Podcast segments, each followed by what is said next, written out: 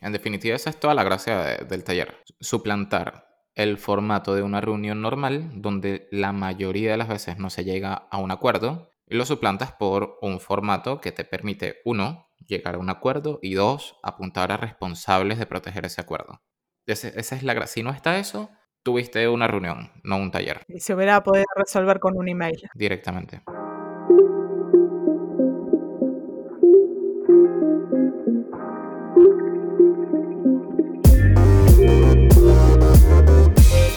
A todos y bienvenidos al episodio número 28 de Hipercreativo. En el día de hoy vamos a estar hablando de qué es la facilitación y para antes de entrar directamente al episodio, mi nombre es Roxana Kruger y me acompaña Sergio Oriza por este lado. Bueno, como decía, vamos hoy a hablar de qué es la facilitación y todo lo que eso implica. Bueno, como primera medida siempre lo ideal es definir qué es Así que te dejo primero. ¿Qué es un facilitador y qué es un workshopper, Sergio? ¿Por qué te llamas así? No sé si, si, quieres empezar tú o si voy yo. A mí me encanta este tema. A ver, eh, yo doy mi definición rápido, pero creo que ahí el expertise lo tienes tú. Mi definición rápida es una persona que maneja la energía de la gente en una habitación y o reunión virtual en búsqueda de un objetivo, básicamente. Lo defino como eso. Ahí lo dejo. Ok, ese está perfecto. Sí, eh, creo que viste en el clavo con lo más importante de un facilitador, que es manejar energía. Es como, si ustedes vieron el avatar, otra vez con las referencias ñoñas acá, es alguien que hace eso, pero con energía. Pero hay una cosa importante que siempre me gusta recalcar, y es que cuando uno habla de un facilitador, uno también se está refiriendo a un consultor o una consultora. En realidad es un consultor o consultora que utiliza un formato específico para contener sus reuniones con sus clientes, con su propia empresa, con quien sea. Eh, pero no deja de ser un consultor de estos que pensamos que son súper aburridos. En este caso, lo que le hacen es poner un poquito de especias a su trabajo. Acá yo estoy, tengo justo en la pantalla la definición de A.J. Smart, que es una de nuestras grandes referencias acá. Dice que un workshopper es un profesional que se encarga de dos cosas. Por un lado, resolución de problemas y por otro lado, el decision making, la toma de decisiones. Y utiliza un formato específico para guiar esas dos acciones o esas dos situaciones dentro de una empresa a través de un proceso estructurado que tiene pasos específicos. La gracia de, de ser tallerista o de ser facilitador o workshopper es que cada una de las reuniones que tú tengas de las sesiones produzca un outcome, que produzca un resultado. Y siempre hago la analogía de, de cuando uno era pequeño y en la escuela te decían, vamos a hacer un taller, hoy vamos a hacer un taller.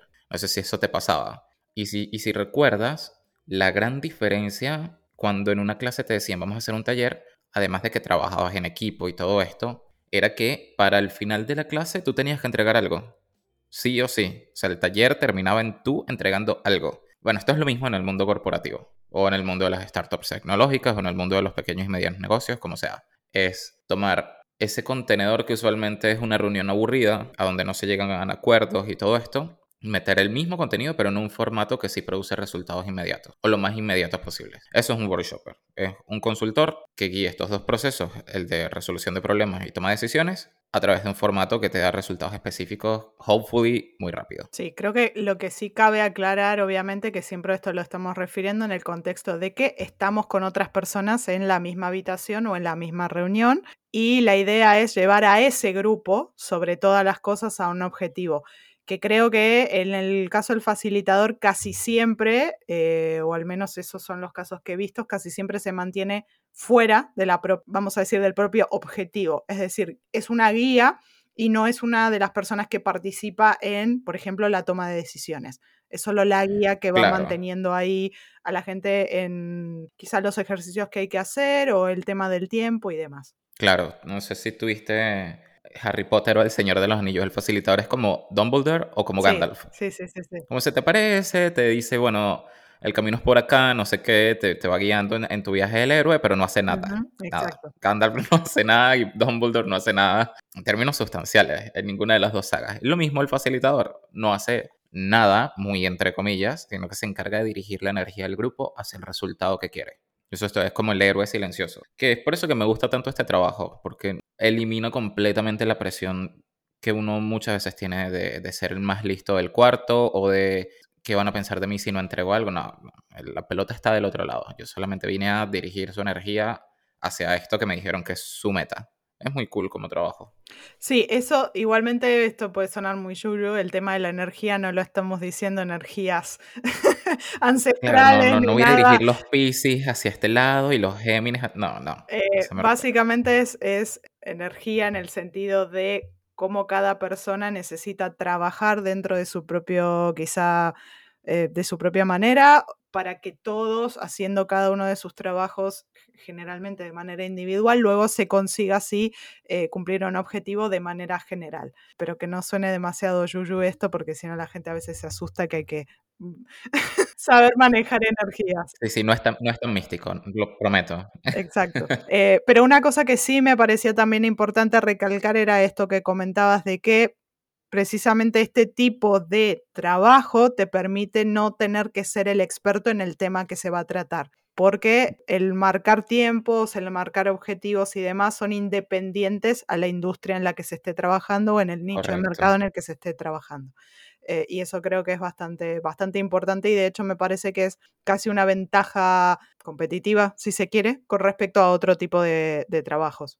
Sí, porque acá, a ver, si, si quieres convertirte en facilitador, puede ser muy horizontal en lo que respecta a industrias. Yo, por ejemplo, yo ahora en este momento de mi vida ya me estoy como especializando en una industria específica, en un tipo de clientes específicos, pero cuando empecé a facilitar, una vez facilité para una empresa que fabricaba cabinas de baños portátiles, o sea, estos baños que ves en los conciertos. O sea, eres empresa y al mismo tiempo estaba facilitando para unos, eh, una, una, coach de, de, recursos humanos y inclusión y diversidad en, en empresas grandes y no sé qué.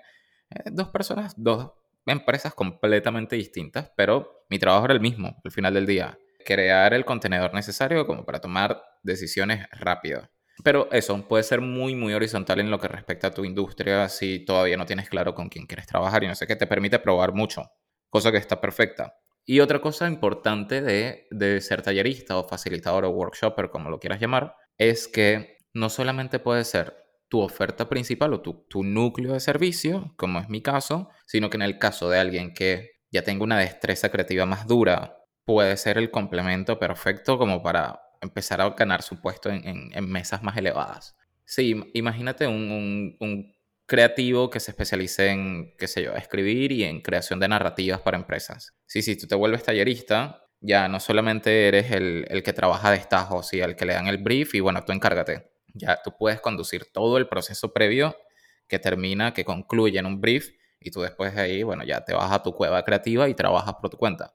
Pero te adueñaste del proceso que viene antes. Eso es muy valioso, no solo en términos de que el outcome muchas veces es mejor, eh, pero también me refiero que es muy valioso en términos de plata. Totalmente, o sea, es, una, es un punto en el cual está más valorado quizá el trabajo, aunque parece en principio un poco más abstracto si se quiere, porque se está trabajando a nivel de guía, vamos a decir, como una persona siendo guía de otro, de un grupo, en este caso, pero el proceso en sí mismo es tan valioso por el resultado que, da al final, que el, propio título, de alguna manera, es lo que hace que, que valga la pena. Vale, la otra cosa que quería comentar era el tema de cómo a nivel personal, sí, el tema de facilitar mejora mucho eh, la manera de comunicarnos porque esto es como fundamental para, eh, o sea, y sirven todos los trabajos luego a futuro, pero el hecho de saber cómo comunicarnos, o sea, que ya de por sí poner esto en práctica es, es, eh, retador, pero eh, mejora, te mejora a nivel personal muchísimo la manera de comunicarte o de relacionarte luego con otras personas, porque ya te pone en un punto a nivel mental que implica que tengas una estructura, que tengas un objetivo. Eh, no sé, creo que cambia sobre todo el mindset.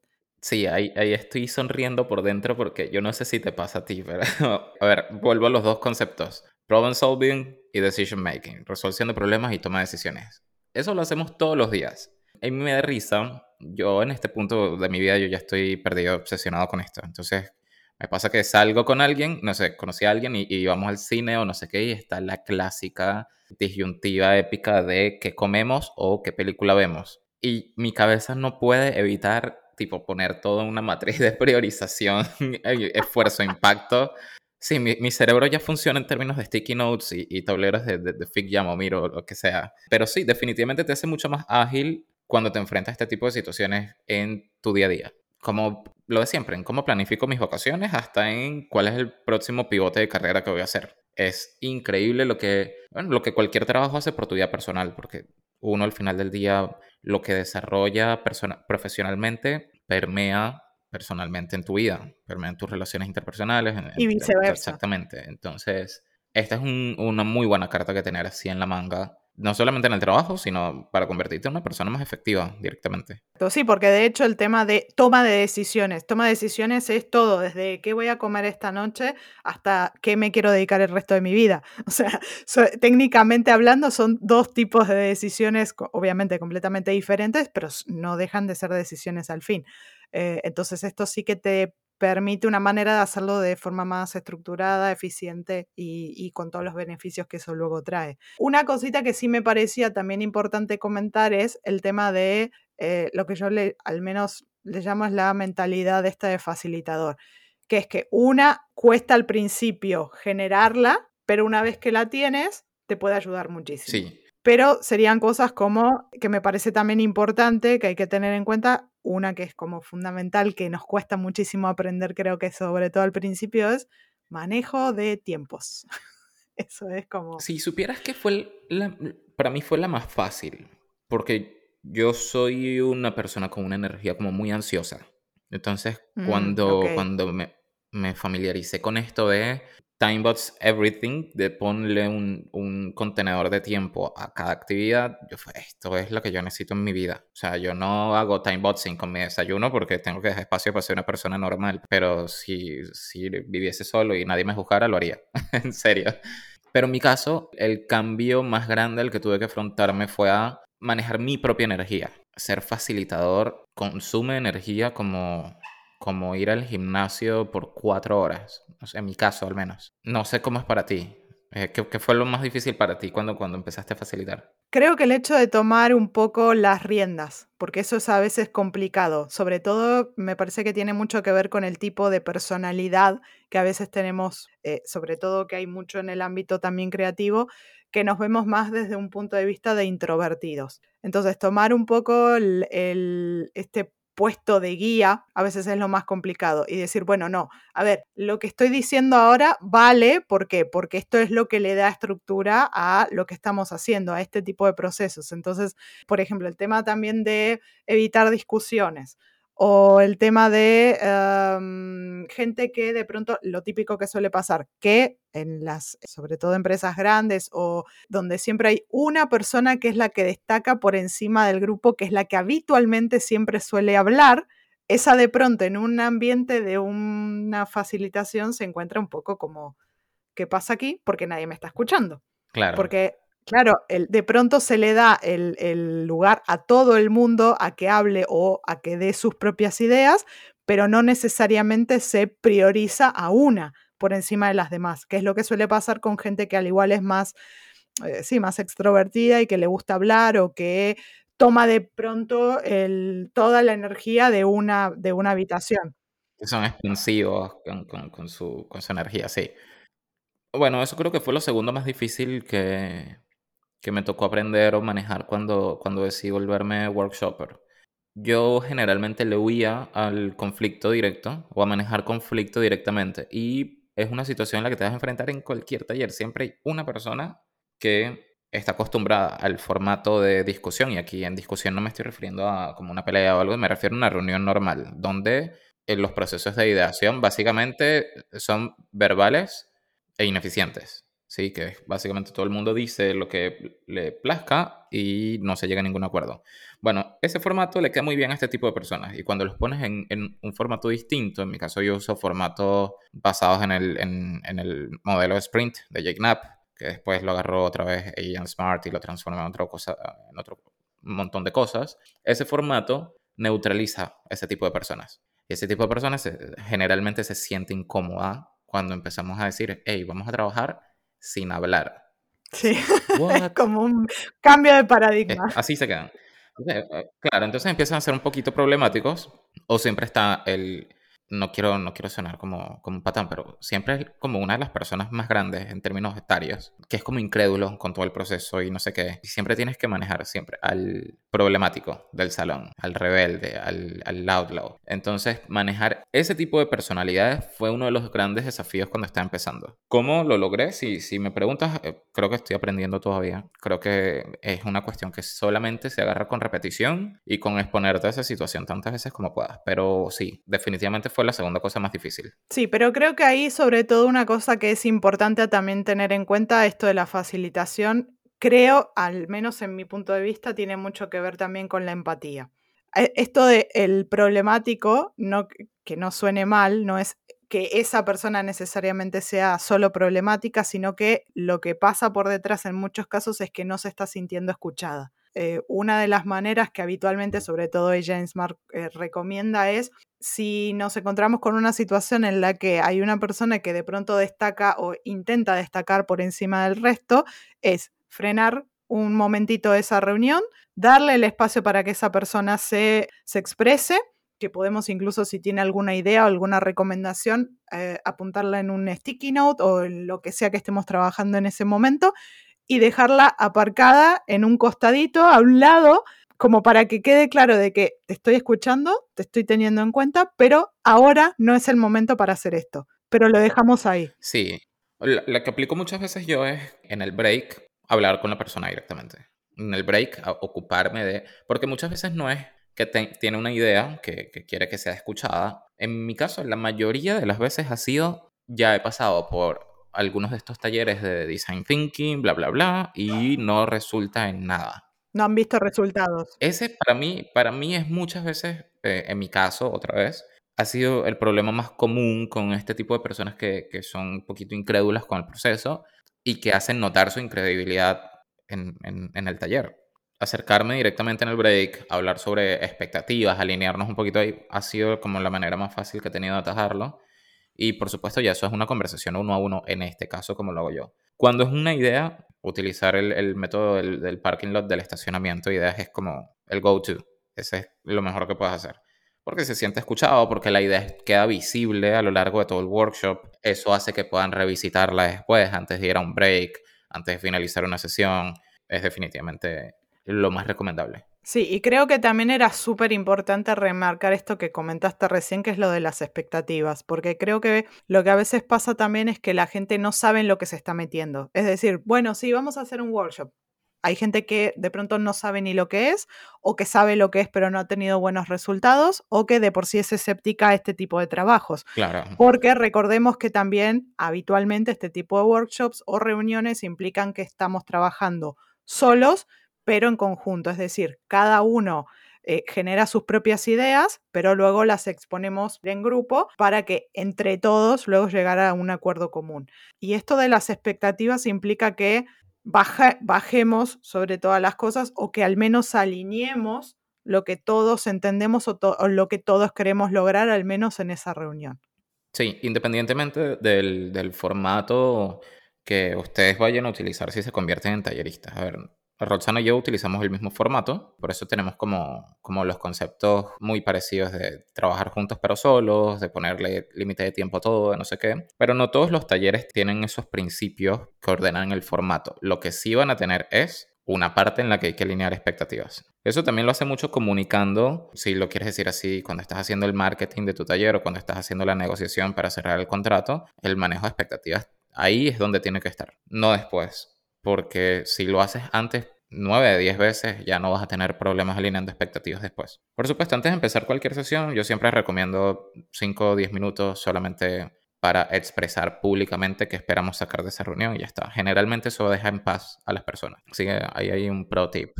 Sí, la, la cuestión casi siempre es, es, es el dar el espacio para que se puedan expresar. Recuerda que puedes seguirnos en Spotify y darle a la campanita para que no te pierdas de ninguno de nuestros episodios. Y si nos sigues desde Apple Podcasts, puedes dejarnos tu review para ayudarnos a llegar a más personas como tú.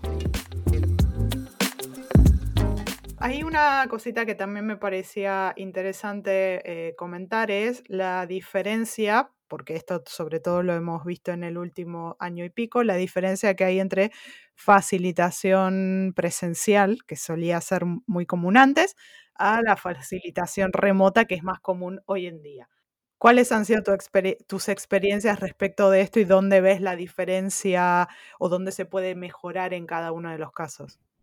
Mira, la diferencia número uno está en la energía que gastas. Gastas mucho más energía cuando estás facilitando remotamente. Cosa que no parece porque, bueno, generalmente tienes la oportunidad de estar sentado, aunque recomiendo facilitar de pie. Estás en tu casa, tienes agua, comida, pero gastas mucho más energía porque no puedes entender al 100% la expresión corporal de la gente que estás viendo en una pantallita de Zoom. Como no puedes ver los detalles, yo em, como que me leí una tesis sobre eso, entonces ahora estoy medio obsesionado. Eh, como no puedes ver los detalles, tu cerebro trata de completar el gap de información que no estás recibiendo. Y eso te hace sentir más cansado. O sea, eso es lo que está detrás del Zoom fatigue. Gastas mucha más energía. Ese es el, primer diferencial que encuentro. Y el segundo, a veces son mucho más divertidos. Sí, hay como dos, dos extremos. Porque al mismo tiempo, o sea, sí, gastas mucha más energía, pero es la única opción que te permite estar en Buenos Aires, tener un cofacilitador en Filipinas y a tus clientes en Holanda. Es la única, la única opción que, que lo hace posible al menos sin gastarte un 10 mil dólares en tickets de avión para juntarlos a todos, en, en ticket de avión, en alquilar un espacio, en comida, no sé qué. Esas son las dos grandes diferencias. Me quedo con, con la experiencia remota también porque, bueno, la física también, pero es más cara. En términos de producción, tú puedes ser muy simple, mi laptop, mi webcam y ya está. O puedes irte a Hollywood mi laptop, pero tengo un Switch con tres cámaras y un pizarrón físico detrás y música de fondo. Aquí, como el cielo es el límite. Mm, de forma más barata que en persona. Otra vez, un workshop en físico requiere que tengas uno, un espacio. Si no es tuyo, lo tienes que alquilar. Muchas veces con eso, que alquilas el espacio por los dos, tres días del taller, te compras una compu. Y después la comida, y después el transporte, y después todo lo que está en el medio. Entonces, nada, se ahorra, se ahorra mucha plata em, y por supuesto huella de carbono yéndote con un workshop remoto. ¿Extrañas la presencia física de las personas? Sí, pero para mí es un, es un intercambio que estoy dispuesto a hacer todas las veces que, que se requiera. Sí, o sea, el nivel, sobre todo costo, costo-beneficio a día de hoy, casi siempre que lo tenemos que mirar desde un punto de vista de negocio, eh, obviamente es mucho más económico hacerlo remoto que no, que no presencial. Sí, quizá implica una, una cantidad de recursos más, si se quiere, psicológicos, pero están puestos desde el punto de vista del facilitador. Y para la gente, si nos ponemos desde el punto de vista del lado de la gente, el tema de intentar hacer quizá las reuniones un poquito más cortas. Esas sí son cosas que tal vez hay que tener en cuenta. Sí, y el onboarding correcto. Sí, porque una cosa que sí quería comentar era esto de que no nos podemos poner a hacer un, típico workshop que quizás son tres, cuatro horas, que uno se puede tomar un descanso entre medio para tomarse un café y demás, y más o menos podemos seguir manteniéndonos activos porque físicamente podemos estar activos, porque incluso se pueden incluir algún tipo de movimientos que hagan que precisamente tu movimiento físico implica que tu cerebro todavía siga, siga en activo, contra el remoto en el cual estamos sentados frente a una pantalla que está emitiendo una cierta luz, además, y eh, que habitualmente sí, sí, siempre solemos estar sentados. Eh, entonces, esas son algunas cosas que hay que tener en cuenta de hacerlo un poquito más corto y sobre todo, que es lo que comentabas antes, hacerlo más dinámico. Y una de las cosas que para mí fueron fundamentales, empezar a participar cada vez en reuniones o en cosas, es la música.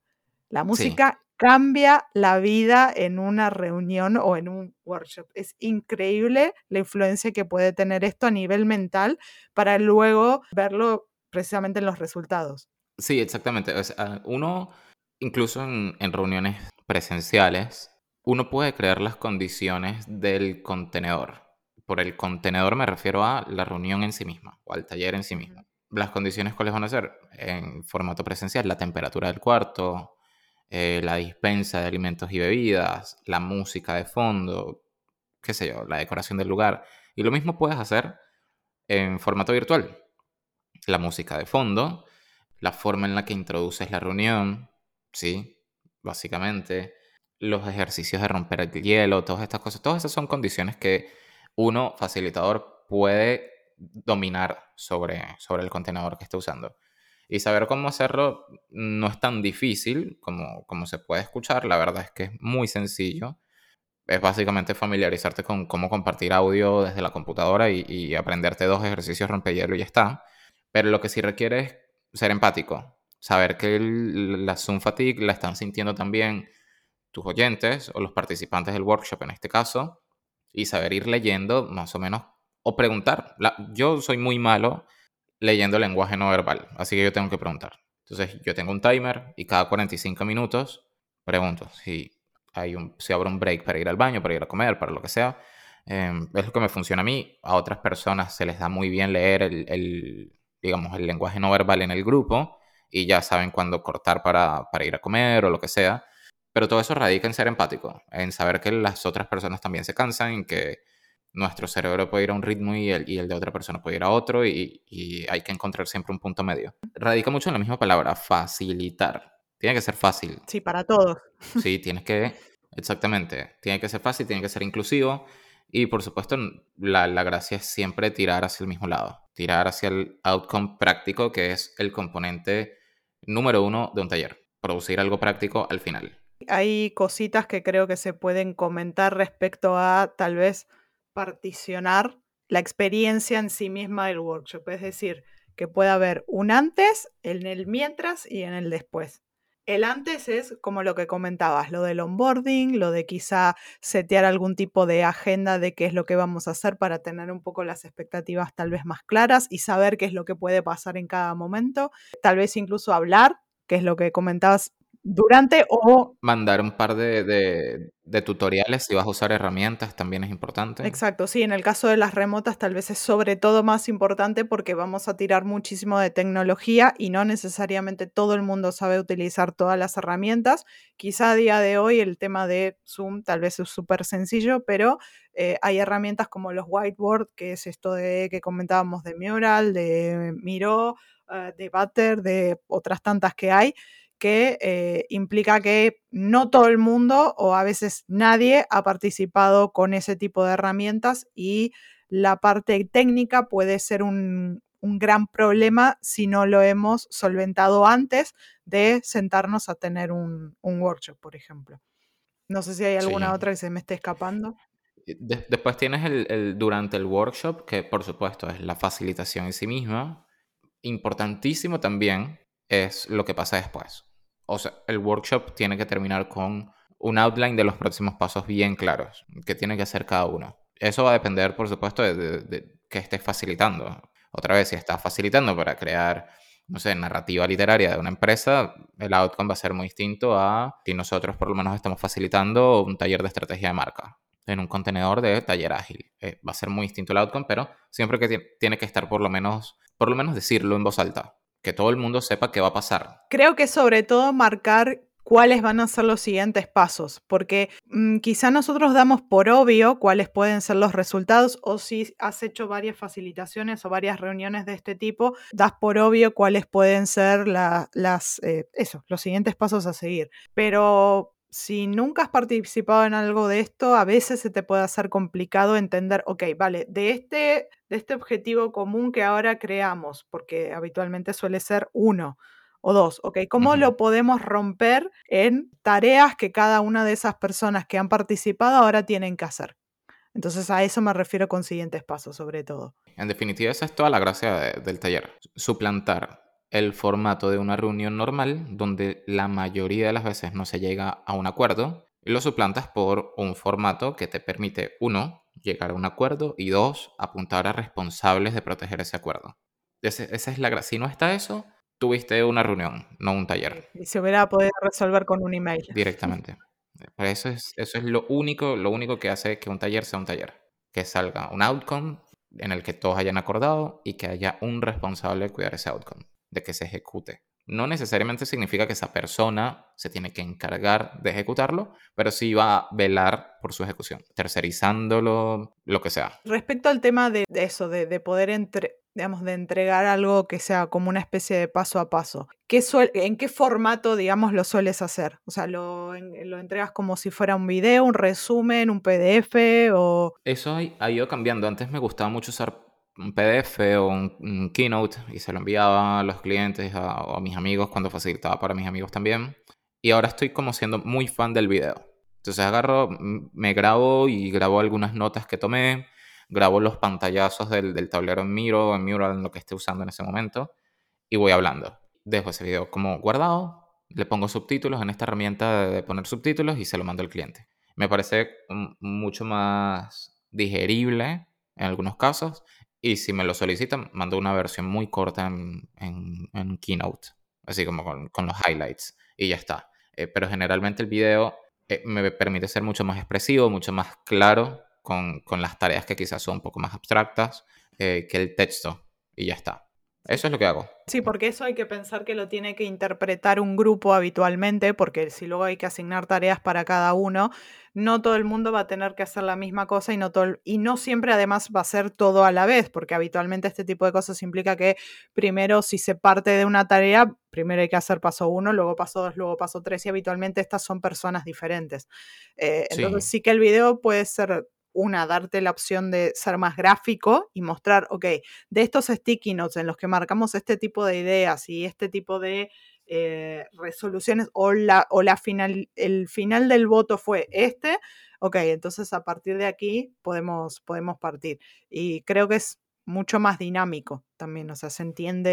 También, sí, o sea, yo me pongo en el lugar de, la gente y leer un PDF es bastante aburrido en comparación con ver un video que, bueno, que tiene esta barrita que va cargando mientras va adelantándose el video, que tiene subtítulos, que, que, quizás tiene música de fondo. Yo a veces trato de, de, ponerme bien extra como si fuese un video de YouTube. Pero es porque me gusta dentro de todo. Dentro de todo es algo que disfruto. Así que para mí, o sea, si, si me permite agregar valor, perfecto. Hay veces que sí, necesitas un PDF, porque, qué sé yo, lo, necesitas presentarlo, cualquier cosa. Ahí sí lo mando como colateral, pero mi formato principal ahora está siendo el video. Eso para, para comunicar el outcome del taller. Súper. Y creo que ya como para ir cerrando el tema, eh, tal vez sería interesante comentar eh, sobre todo recursos, así a niveles generales. Luego cada persona puede, puede obviamente profundizar un poco más. Recursos a partir de los cuales pueda ser interesante ya sea leer o ver o escuchar para, mm, para poder mejorar un poco sus capacidades de facilitación. Em, no sé si quieres empezar tú acá, porque compartimos básicamente los mismos recursos. Sí, obviamente el que voy a dar como primero y obvio, el que ya sabemos creo que los dos, es workshopper.com, que es la página web eh, perteneciente a Agent Smart, que es una agencia que se especializa sobre todo en Design Sprint, que está en Berlín.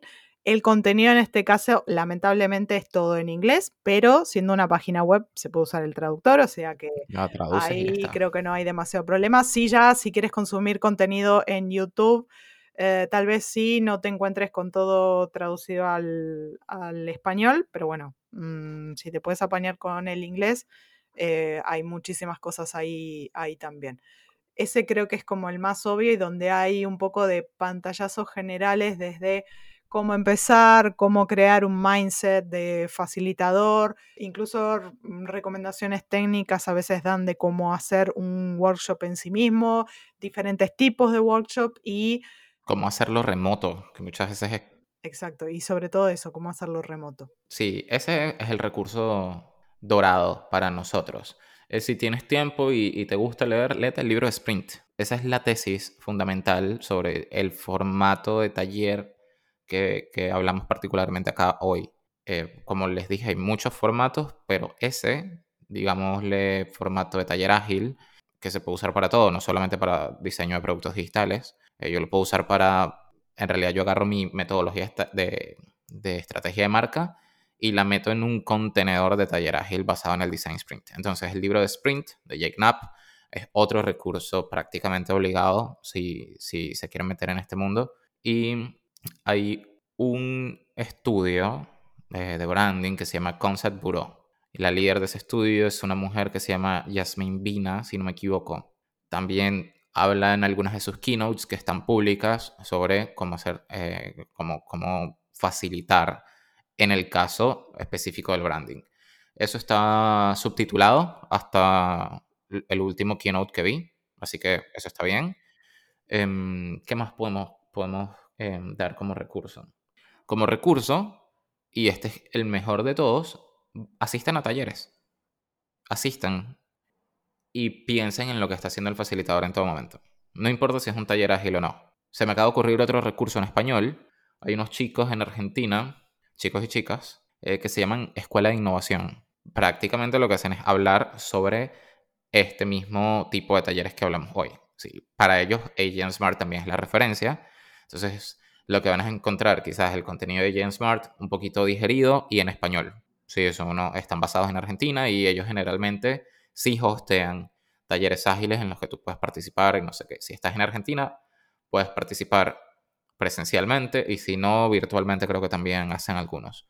Pero está bueno que los chequen porque eh, digieren toda esta información de, de la fuente de esta agencia de Berlín, pero lo hacen en español. Así que si no te apañas con el inglés, Escuela de Innovación, that's your thing. Let's do it. Sí, de hecho iba a comentar que en mi caso, sobre todo durante la pandemia, fue bastante interesante poder participar en muchísimos meetups, que hay de hecho una app que se llama meetup.com. Cierto, la que tiene el logo como, como púrpura. Sí, o rojo, algo, algo así me parece que sí. básicamente es como si fuera una M, creo que caligráfica o algo así. Sí. Eh, la cosa es que en, ese, eh, en esa app se pueden encontrar grupos, obviamente de todo tipo y de lo que quieras, o sea, hasta desde hobbies hasta meetups de trabajo también, pero sobre todo si buscas en cosas relacionadas con temas de design sprint y esto, suelen haber diferentes grupos, ya sea en Latinoamérica o en España, eh, que habitualmente suelen hacer este tipo de encuentros en los cuales se plantea eh, algún ejercicio o ya sea para hablar de una metodología y en la cual se intenta probar un poquito de esa metodología durante ese meetup o directamente lo que también he visto es en algunos casos que se trabaja entre equipos para hacer un proyecto. Entonces, eh, es, una, es un buen puntapié para de alguna manera también exponerse no solo a la tecnología que eso implica, sino al ver cómo es trabajar en equipo en un ambiente remoto sobre todo, eh, está, está bien como experiencia. Tienes, tienes toda la razón, lo había olvidado completamente. De hecho, por Meetups fue que yo conocí a, la gente de Escuela de Innovación. Fui a un, taller presencial de ellos acá en, Buenos Aires. Em, entonces sí, Meetup eh, funciona en todo el mundo, cabe destacar. Así que, como, como les dijo Roxana, o sea, desde grupos que se reúnen a practicar inglés hasta gente que se reúne a ver qué onda la física cuántica. Y en el medio, esta gente que se reúne a aprender a ser eh, facilitador. Así que ese es un muy buen recurso. Y solían hacerse, eh, antiguamente estaba basado solo en meetups presenciales, luego con la pandemia llegó como un poco la, mezcla porque se empezaron a ver cada vez más eh, hechos así en, ambientes digitales y ahora hay una mezcla, o sea que pueden encontrar de todo. Probablemente encontrarán que en, algunos países ya se están haciendo presenciales otra vez, en algunos eh, quizás solo sean eh, a nivel remoto, pero bueno, van a poder encontrar un poquito, un poquito de todo. Sí, así aprovechan y ven cómo es un taller en, en remoto también, que está bueno que lo vean. Bueno, creo que con esto más o menos hemos dado un pantallazo de todo lo que hay por saber a nivel de facilitación, a nivel general, obviamente. Cada uno luego podrá ir profundizando en, donde sienta que le haga más falta, pero bueno, no sé si tienes alguna, algún comentario final que quieras hacer. Sí, que, hay mucho por, profundizar y que si se sienten perdidos en algún momento, que nos escriban a nuestras redes, al Instagram de, de Hipercreativo y ahí podemos como ver en particular ya cuál es el caso, porque no todos los talleristas van a ser iguales, no todos van a ser talleristas ágiles. Entonces siempre, siempre hay un elemento de, a la medida que hay que hacer. Así que escriban si tienen alguna pregunta. Bueno, pues eso ha sido entonces todo por hoy. Eh, esperamos que les haya gustado el tema, esperamos que les, que les sirva sobre todas las cosas. Y bueno, sobre todo que les sirva. Ya nos veremos entonces el próximo lunes con un nuevo episodio de Hipercreativo. De momento esto es todo y gracias a todos por escuchar. Hasta la próxima, Sergio. Gracias a ti, Roxana. Hasta la próxima. Hasta aquí el episodio. Esperamos que lo hayas disfrutado. Si te gustó, por favor compártelo con alguien a quien pueda interesarle y cuéntanos qué te ha parecido en nuestro Instagram arroba hipercreativo podcast. Nos escuchamos el siguiente lunes con un nuevo episodio de Hipercreativo.